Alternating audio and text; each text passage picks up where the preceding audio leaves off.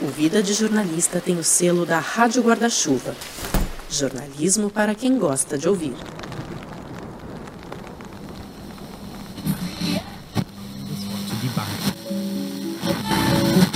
Salinha aqui de vidro gramado, lutou agora com Alfredo. Em cima do jogador Tony Field. O Pelé pede a bola. Cobrar a falta na intermediária. Aos 44 minutos, Alfredo apelou. Vai ser cobrada a falta agora pelo Pelé. Dois da barreira, correu o rei, atirou. Gol!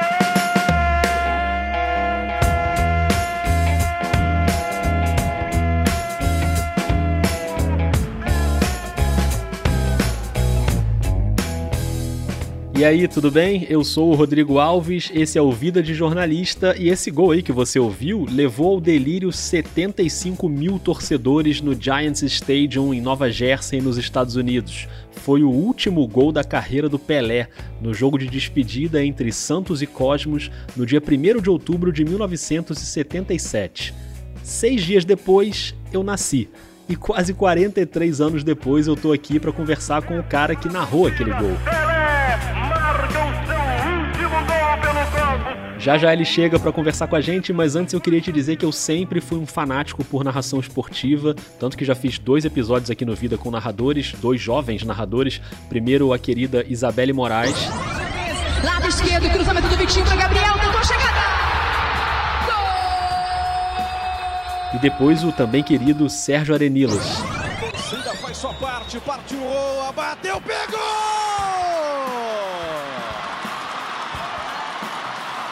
Chile tem entra no Brasil, tem Aline!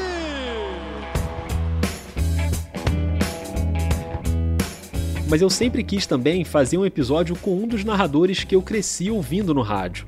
Quando eu era moleque, eu ia sempre pro Maracanã com meu pai nos jogos do Fluminense, e eu lembro que um dos momentos que eu mais gostava, nas vitórias, obviamente, porque nas derrotas eu não queria saber de nada, mas nas vitórias, um dos momentos que eu mais gostava era quando a gente saía do estádio e entrava no carro para voltar para casa e ligava na Rádio Globo para ouvir as repetições dos gols. E quando eu tava ouvindo em casa, eu gravava os gols em fita cassete. Acho que eu tenho até hoje umas fitinhas com gols importantes do Fluminense. Na voz, por exemplo, do José Carlos Araújo. Cruzou para o Aldo, nas costas do Roberto, ponta direita, cruzou, tentou Assis, cabeça, entrou! Gol!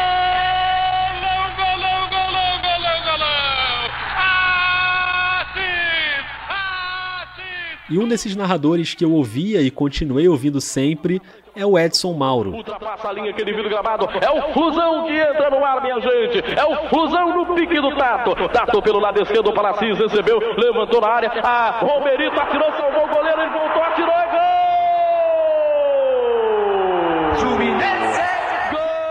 Foi engraçado porque uma vez, agora faz pouco tempo, eu vi o Edson Mauro, acho que foi no mercado, e eu quase fui falar com ele, mas eu fico muito sem graça de abordar as pessoas na rua, então deixei quieto. E para minha sorte, outro dia, do nada, pinta uma mensagem no Instagram e era ele. Edson Mauro me mandando mensagem, levei um susto. Ele queria uma ajuda com um contato e aí disse que era ouvinte do Vida, que gostava do podcast. Eu fiquei como, né? Feliz demais.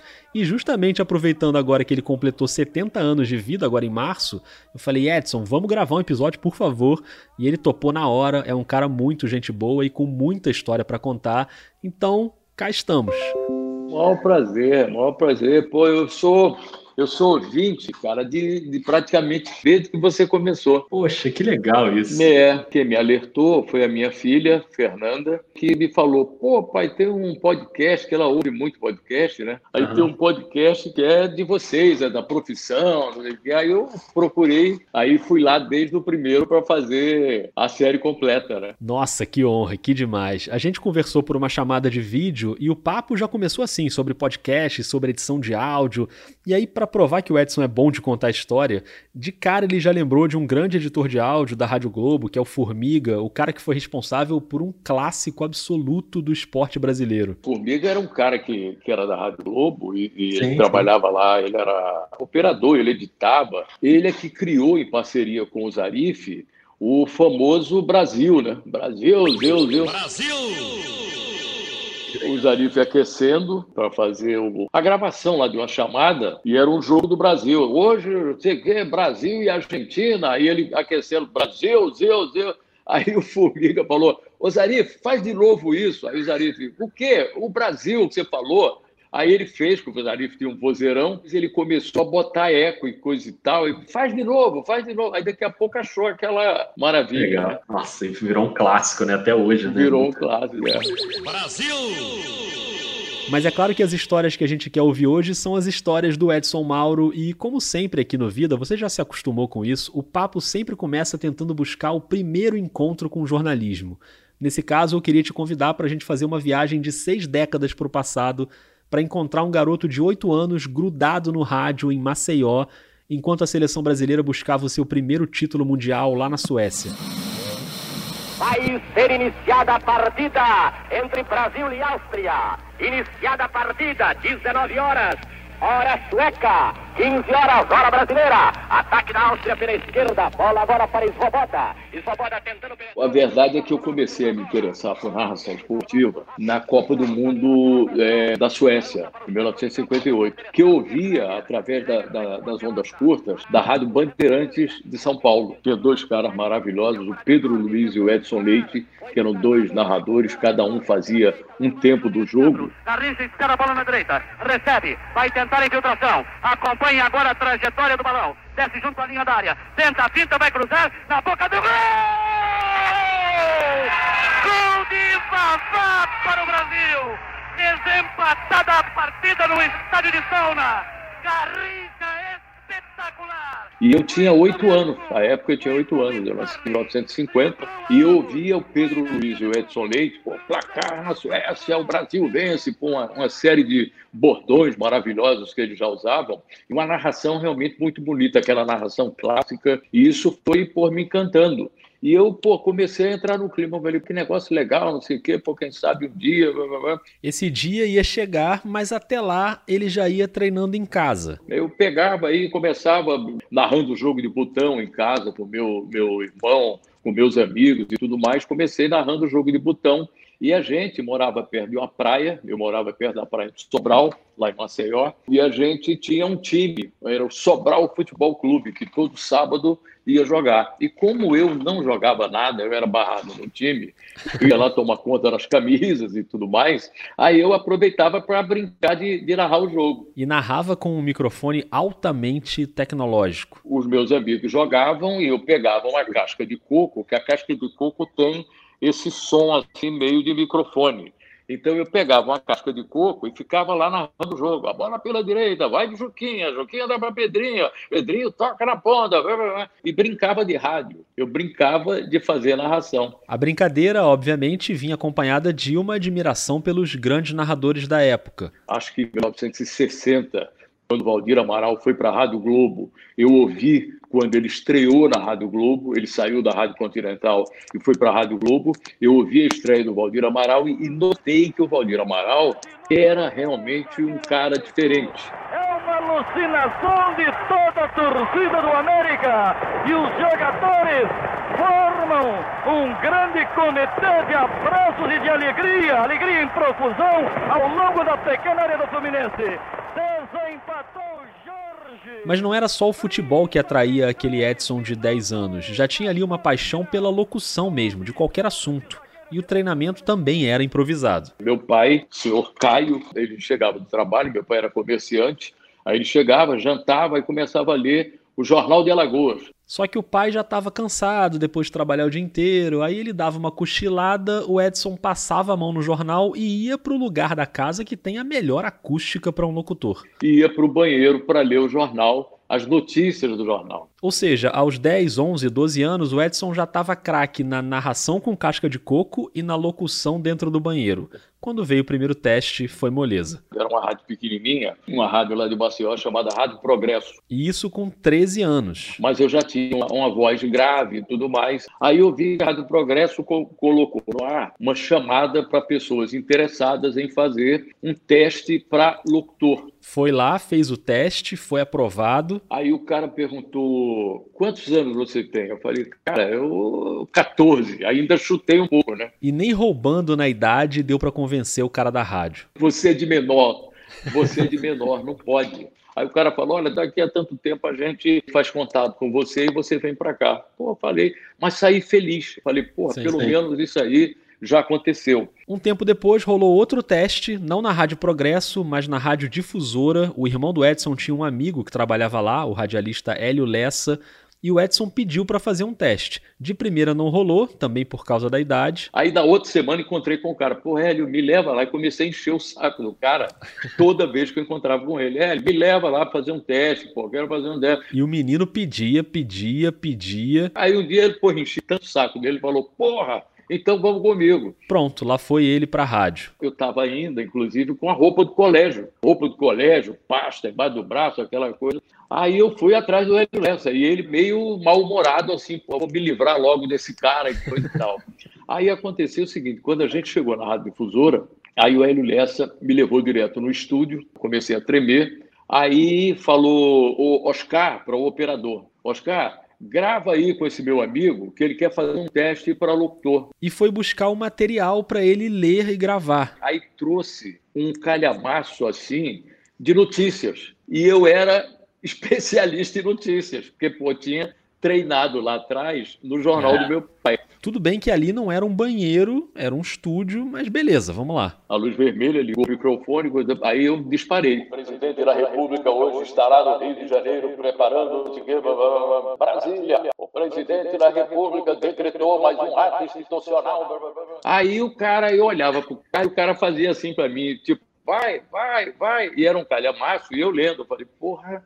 Aí tô lendo lá o, o jornal todo. Aí o Hélio, a essa altura, eu nunca mais esqueço, ele já estava com cara de feliz, porque claro. pô, de repente ele botou, botou um cara na fita, legal. No fim das contas, o diretor de programação da rádio apareceu, ouviu, gostou e perguntou: Você quer começar a fazer um estágio? Aí eu falei: Porra, é isso tudo que eu quero, quero sim. Falou, você pode vir hoje à tarde? Eu falei, claro! Só faltava acertar uma coisa: o nome que ainda não era Edson Mauro. Na hora que eu fazer o tal do cartãozinho de autorização para que eu pudesse entrar na rádio, aí ele chegou para mim e falou: Como é seu nome? Ele sentado lá numa máquina para fazer o cartãozinho. Aí eu falei para ele: Edson Pereira de Melo. Aí ele: Edson Pereira de Melo? Mas esse nome não é radiofônico. Você não quer mudar o nome? Aí eu falei: Claro, pô. Era tudo claro, eu estava querendo entrar no negócio. Eu falei, claro. Aí ele falou: eu vou fazer o seguinte, Vou botar o, o, vou botar Edson Mauro, que são dois. Aí ele falou, são dois nomes fortes, cada um tem cinco letras, não sei o que, um negócio assim. aí eu falei, maravilhoso, coisa e tal, tá bom. Aí peguei o tal do cartãozinho, aí ele mudou de Edson Pereira de Melo para Edson Mauro. E assim, aos 15 anos, o Edson Mauro virou estagiário na Rádio Difusora, fazendo o noticiário da parte da tarde. Pouco depois, ele foi contratado direitinho. Fez lá um contrato de menor, numa, numa, numa carteira, foi a minha primeira carteira é, profissional. O salto para o esporte veio pelas mãos de uma figura bem conhecida no país inteiro. Diz aí se você não reconhece essa voz. Estamos acreditando que o Brasil hoje passa pela Colômbia, se classifica para a semifinal. Quem é do Brasil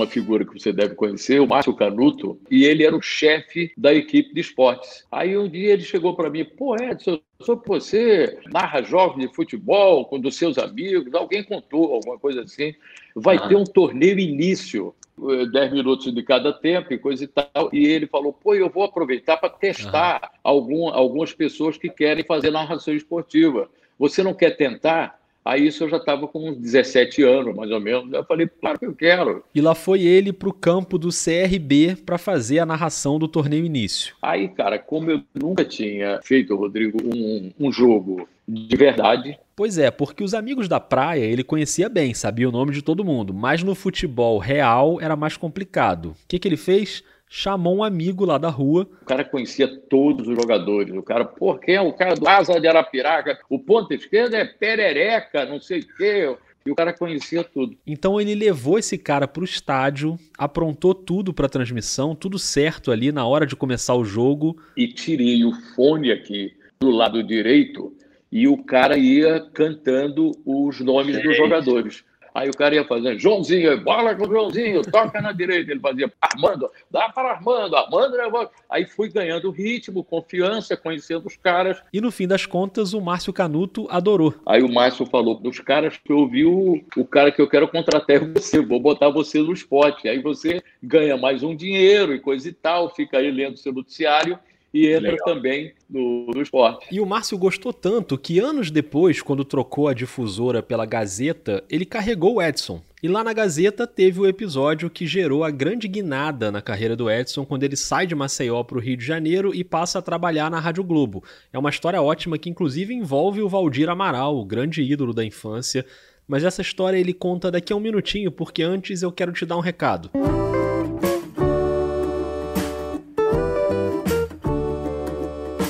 Primeiro queria agradecer pela repercussão enorme do episódio anterior com a Dorothy Butler Gilliam, a primeira repórter negra do Washington Post. Se você ainda não ouviu, por favor, ouça. É um dos episódios mais especiais nesses dois anos do Vida. E se você está acostumado a ouvir o podcast, você sabe que esse negócio dá trabalho, que jornalismo consome tempo e consome dinheiro. O Vida tem a campanha de financiamento online. Nas últimas semanas chegaram alguns assinantes, mas alguns saíram também, o que é totalmente natural. Muita gente vai fazendo um rodízio né, nos projetos para apoiar. Eu mesmo faço isso. Eu apoio uns oito projetos e de tempos em tempos eu vou trocando. E como esse apoio é muito importante para o Vida, eu reforço esse convite para você dar uma olhada nos planos mensais lá no PicPay ou no Catar Catarse. A partir de R$ reais, todo mundo recebe áudios de bastidores de todos os episódios. A partir de R$ reais tem o grupo no WhatsApp e por aí vai. Se você tem condição de ajudar um projeto de jornalismo, dá uma olhada lá. Assim como os outros podcasts da Rádio Guarda-Chuva também têm suas campanhas de financiamento e eu sempre recomendo aqui que você ouça, são podcasts que eu realmente gosto e admiro, o Põe na Estante, o Escafandro, o Finitude, o Budejo e o Giro Latino. Segue a Guarda-Chuva nas redes sociais, a arroba é guarda-chuva-pod. Combinado?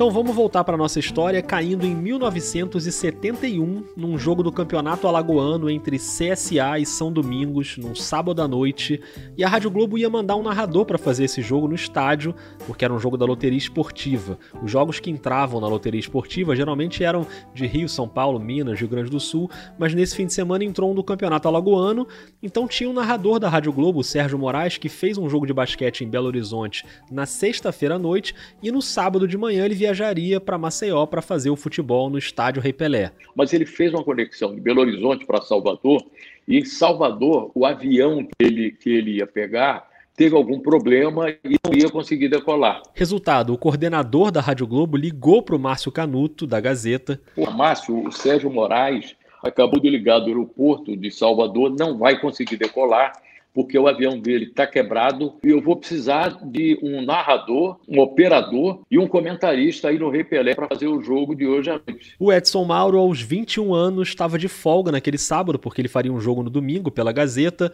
mas recebeu um recado que era para ir encontrar o Márcio Canuto e ele foi. Aí eu pô, fui lá e ele falou: pô, você vai fazer o jogo pela Rádio Globo. E o Edson estava muito acostumado a ouvir a Rádio Globo, então ele já estava por dentro de como eram as transmissões, o tempo, as vinhetas, tudo aquilo. O Brasil de audiência e hoje, amanhã, fio, fio, Rádio Globo. Rádio Globo! E se você quer saber como foi aquela narração, eu vou tocar para você ouvir. E olha que o jogo foi tenso, teve tumulto, teve expulsão, foi uma bagunça. Pelo amor de Deus, mas há muito tempo, há muito tempo mesmo, este é sinceramente o primeiro grande rolo que acontece aqui no estádio Rei Pelé justamente hoje, no jogo da loteria esportiva que todo o Brasil acompanha, com vivo interesse esse jogo número 9 do teste 45 entre São Domingos e Centro Esportivo Alagoano, me acontece uma coisa dessa. Pelo amor de Deus, ninguém separa você da sua Brahma Chopp. Opa, olha a propaganda no vídeo, hein? Água enferruja, beba Brahma Chopp. Água enferruja é maravilhoso, né? Ah, os anos 70. A bola novamente em circulação pela direita, descendo para Catatal. Catatal empurra para o seu companheiro Babá. O ponteiro do São Domingos recebe a bola. Chamou o seu antagonista Lorival, enganou muito bem, empurrou para Toinho, voltou novamente para Catatal. Vai descendo pela direita no ataque do São Domingos, voltou a bola para Babá. Babá recebeu, envolve a Lurival, mas não consegue reter a velocidade da bola que sai a linha de arremesso manual. Utilize você também. E que narração linda de ouvir, né? Esse áudio tá no YouTube, no canal do Edu Reis, que cita os arquivos do Paulo Francisco. Realmente é um achado e dá para entender por que, que o Edson caiu nas graças da Rádio Globo, né? O Dalton Ferreira, que era o coordenador, entrou e falou: Edson, tá muito bom, vai nessa mesma batida, não sei o quê. O Valdir Amaral já ligou, disse que tá muito bom e tal. Quer dizer, o Valdir Amaral, a grande referência, ligou durante o jogo para elogiar a narração. E para completar, começou a perguntar para o Dalton, né, o coordenador no Rio de Janeiro, quantos anos o Edson tinha, se ele estudava, se ele era casado ou solteiro, se ele tinha disponibilidade de ir para o Rio, se ele queria ir fazer um teste na Rádio Globo. Quando o Dalton contou, a reação do Edson foi: Pô, Dalton, só porque você é carioca e eu sou alagoano, tá tirando onda comigo, tá, tá brincando comigo, isso é brincadeira de carioca, aquele negócio assim, né? Mas não era brincadeira, tanto que na segunda-feira, quando ele chegou na rádio para trabalhar, já tinha um recado. O Edson, um cara da Rádio Globo, já ligou duas vezes para você. E o Dalton tava animado. Aí, porra, você pensou que tava brincando, não sei o quê. Cara, o Valdir Amaral quer que você venha pra cá. Mandaram uma passagem e na quinta-feira ele viajou para o Rio de Janeiro.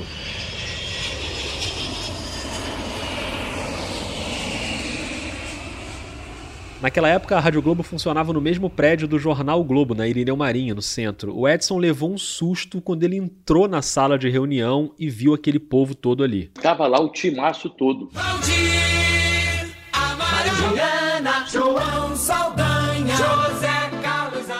Estou vivendo um sonho, né? Era realmente um timaço. E o líder desse timaço, o Valdir Amaral, pediu para o Edson fazer um teste, gostou do teste e fez a proposta. Chegou, vem cá, você quer vir mesmo, vir para cá? Eu falei, porra, Valdir, é tudo que eu estou querendo. Aí ele falou, quanto é que você ganha lá em Maceió? Aí eu falei, Valdir, eu não vou nem falar para você, porque senão você vai, vai tirar uma onda comigo. Aí mostrou o papel. Você acha que isso aqui dá para você viver aqui. Eu falei, mas claro que dá para viver, entendeu? Claro que dá para viver. E dava mesmo. Rapidinho, o Edson já estava narrando futebol na Rádio Globo, como esse São Paulo e Grêmio no Campeonato Brasileiro de 1971. Entrou pela grande área, periga, tirou, gol! Hoje, meio século depois, ele ainda mora no Rio e ainda trabalha na Globo, na CBN, não durante esse tempo todo, né? Ele saiu, trabalhou em outros lugares também, na Rádio Jornal do Brasil, na Tupi, na Manchete, na Bandeirantes, mas com a carreira muito marcada pela Rádio Globo e foi desenvolvendo a linguagem, os bordões, o famoso bingo na hora do gol. Lá vai Pikachu, o juiz ordenou, vai partir pra bola, olho na bola, lá vai Pikachu, se moveu, pé direito, chutou, bingo!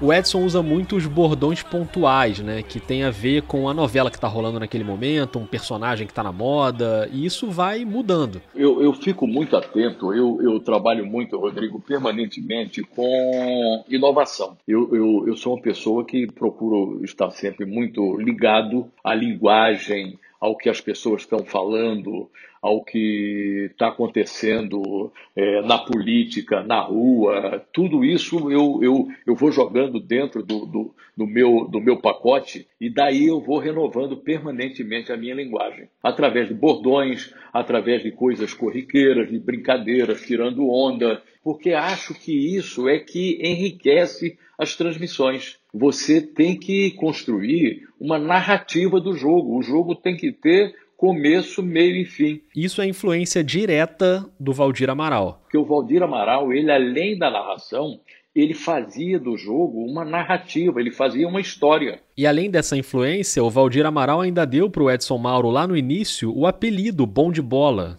que, vamos combinar, não diz muito sobre a realidade. E o Valdir chegou e falou: pô, tem que botar um slogan em você. Aí eu falei: tá bom, Valdir, eu estava aceitando tudo.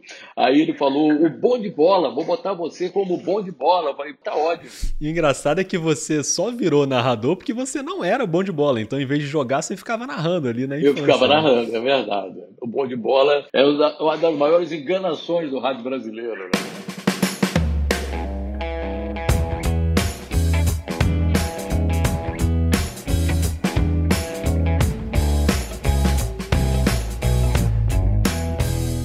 Trajetória do Bom de Bola tem vários momentos marcantes, mas como você ouviu na abertura desse episódio, eu quero saber mais sobre o momento que uniu dois Edsons, o Edson Mauro e o Edson Arante do Nascimento. Então vamos voltar para 1977, seis dias antes de eu nascer e seis anos depois da entrada do Edson na Rádio Globo. Aos 37 anos e muitas despedidas, o maior fenômeno do esporte mundial entrou em campo para disputar sua última partida oficial.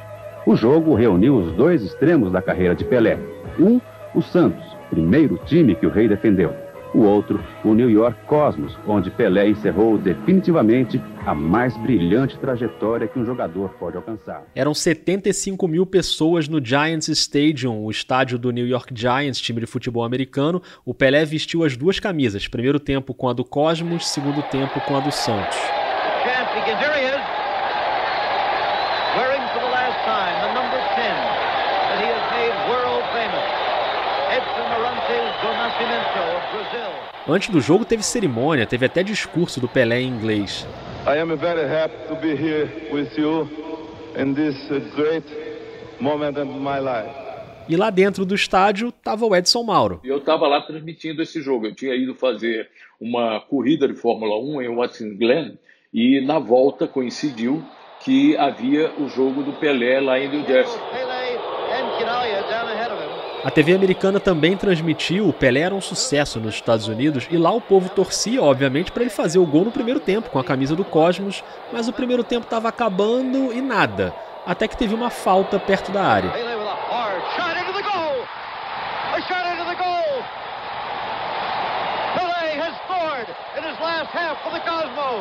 And this is what today is all about. Agora a ABC que me desculpe, mas vamos tocar aqui uma narração de verdade pro último gol da carreira do Pelé. Ultrapassa a linha aqui de gramado, lutou agora com Alfredo, apelou, hein, Alfredo? Cometeu a falta em cima do jogador Tony Field. O Pelé pede a bola e é ele quem vai cobrar a falta na intermediária. Aos 44 minutos, Alfredo apelou. Vai ser cobrada a falta agora pelo Pelé. Dois da barreira, correu o rei, atirou. Gol!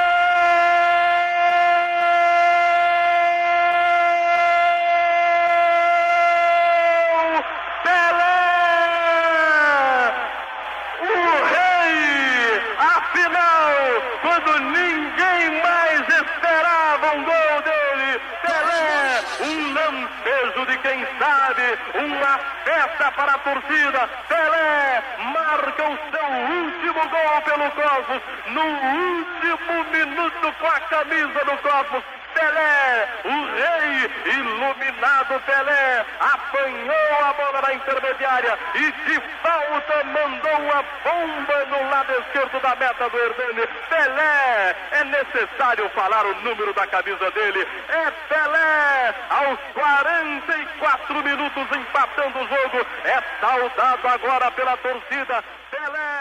Então foi uma emoção muito grande porque a partir dali realmente Pelé parou, foi o último gol do Pelé e ele se despediu definitivamente, já tinha se despedido do Santos, se despedido da seleção brasileira, depois voltou a jogar no Cosmos, mas foi definitivamente o último gol do Pelé. E eu registro, as pessoas me perguntam, pô, qual é o, o gol mais importante que você considera de narração na sua vida? O último gol do rei.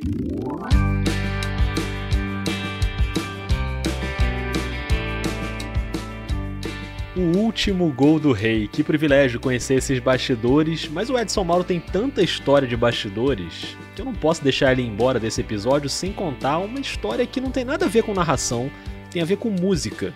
Porque antes de vir para o Rio de Janeiro, ele tinha um amigo que era músico, tinha uma banda, e ele sempre encontrava. Lá em Maceió, nos, nos bailes da vida, porque eu ia lá no, no, nos clubes onde ele tocava e ele tinha uma banda maravilhosa. E eu ia para lá, ia ver o show, ia dar uma dançadinha, tomar cerveja, aquelas coisas todas de garoto. Né? E aí teve a história toda, o Edson já estava no Rio, era o ano de 1973. E um belo dia eu estava fazendo o, o, o panorama esportivo, aí no intervalo a telefonista me liga, fala, Edson, tá aqui um amigo seu lá de Maceió. Pô, aí rebobinei a cabeça, o cantor, aí ela perguntou, é o cantor? É o cantor. Ah, é o cantor. Eu falei, ah, manda subir. É meu amigo. E ele subiu na rádio com um violão, querendo mostrar ali o trabalho, né? Naturalmente, ficou esperando terminar o panorama esportivo. Aí, quando terminou o programa, o programa ia de 11 às 11 e meia, aí terminou, 11 e meia, outro abraço e coisa e tal. E aí, o que é que manda? Ele falou, cara, eu tô aqui para voltar para Maceió, porque já tentei de tudo, não consegui mostrar minhas músicas e coisa e tal, porra, e lembrei de vir aqui visitar você para ver se você consegue abrir uma porta para mim. E o Edson estava há pouco tempo no Rio, né? Não conhecia ninguém do mercado da música, era uma situação complicada. Mas aí coisas acontecem. Entrou no estúdio o Adelson Alves, que tinha um programa de meia-noite e meia até as quatro da manhã, o Amigo da Madrugada, com a pilha de discos é, para tocar no programa dele. Aí quando o Adelson entrou, eu falei, poxa, o Adelson é produtor da Clara Nunes, da Beth Carvalho, do João Nogueira. Aí chamei o Adelson rapidinho, falei, Adelson, ele é cantor, tá com violão aqui, ele quer te mostrar um, umas músicas. E o Adelson, um cara maravilhoso, um coração imenso. Aí ele falou, Edson, eu estou no pique do programa, estou preparando o programa, mais quatro horas da manhã, se vocês quiserem voltar, eu estou aqui para ouvir. Então, beleza. Eles foram jantar no Leblon. Aí pegamos o 434, o ônibus ali na praça, na praça do Russell. Aí a gente foi lá para o Leblon. Aí jantamos até 1 e meia, 2 horas da manhã. Voltamos, acompanhamos o, o final do programa do, do Adelson. Aí o Adelson, quando terminou o programa, falou: Edson, traz teu amigo aqui. Aí fomos lá para o estúdio da Rádio Globo, no segundo andar. Ligou tudo no estúdio, mandou o cara lá para dentro com o violão, falou: começa a cantar aí, meu querido, vamos ver. Só que esse cara, o amigo do Edson, era o Djavan. Valeu Deus, é o fim do nosso amor. Perdoa, por favor.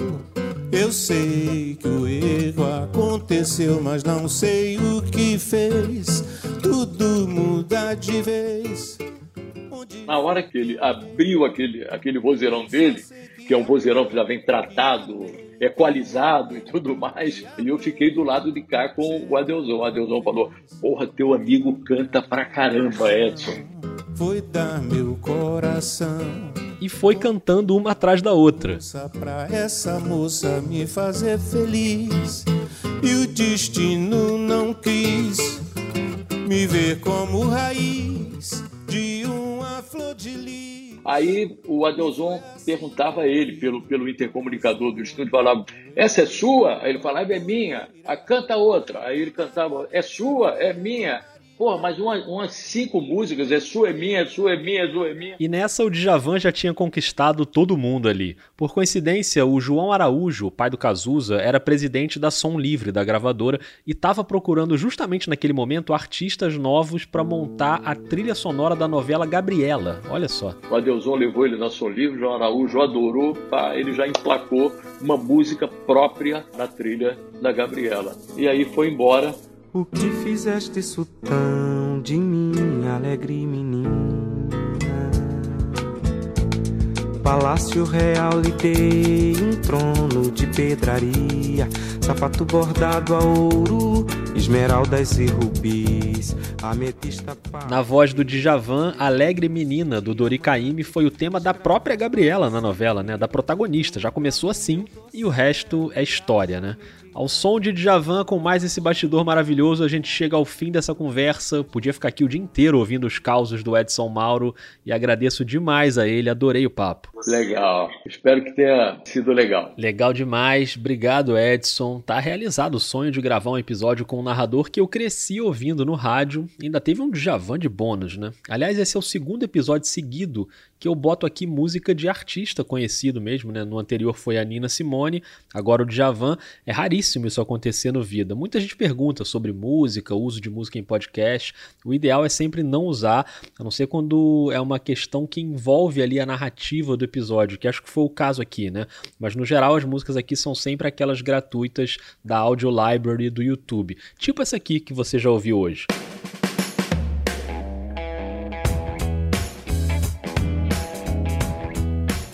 Ou seja, Djavan não me processa, tá? Herdeiros da Nina Simone também não, por favor. Talvez isso seja um sinal de que tá chegando a hora de encerrar a temporada. É, esse foi o último episódio tradicional da segunda temporada, no formato tradicional, mas ainda não acabou não. Semana que vem tem um intervalo e aí no dia 28 de setembro começa uma série de encerramento. Vão ser sete mini episódios, um por dia, com bastidores de podcasts de jornalismo. Eu fiz isso na primeira temporada, você lembra? Teve Projeto Humanos, Mamilos, 37 Graus, Vozes. Agora eu vou fazer de novo.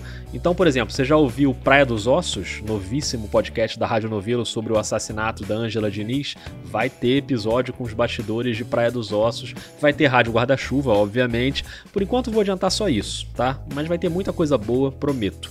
Então me diz o que você achou desse episódio com Edson Mauro no Twitter e no Instagram, a arroba é a mesma, vida underline jornalista, ou no e-mail podcastvidadejornalista.gmail.com e dá uma olhada lá nos planos de apoio no Catarse ou no PicPay. A gente se encontra de novo no dia 28 e aí você vai ter que me aturar por sete dias consecutivos aí no seu fone de ouvido. Você que lute. Um beijo, um abraço e até lá.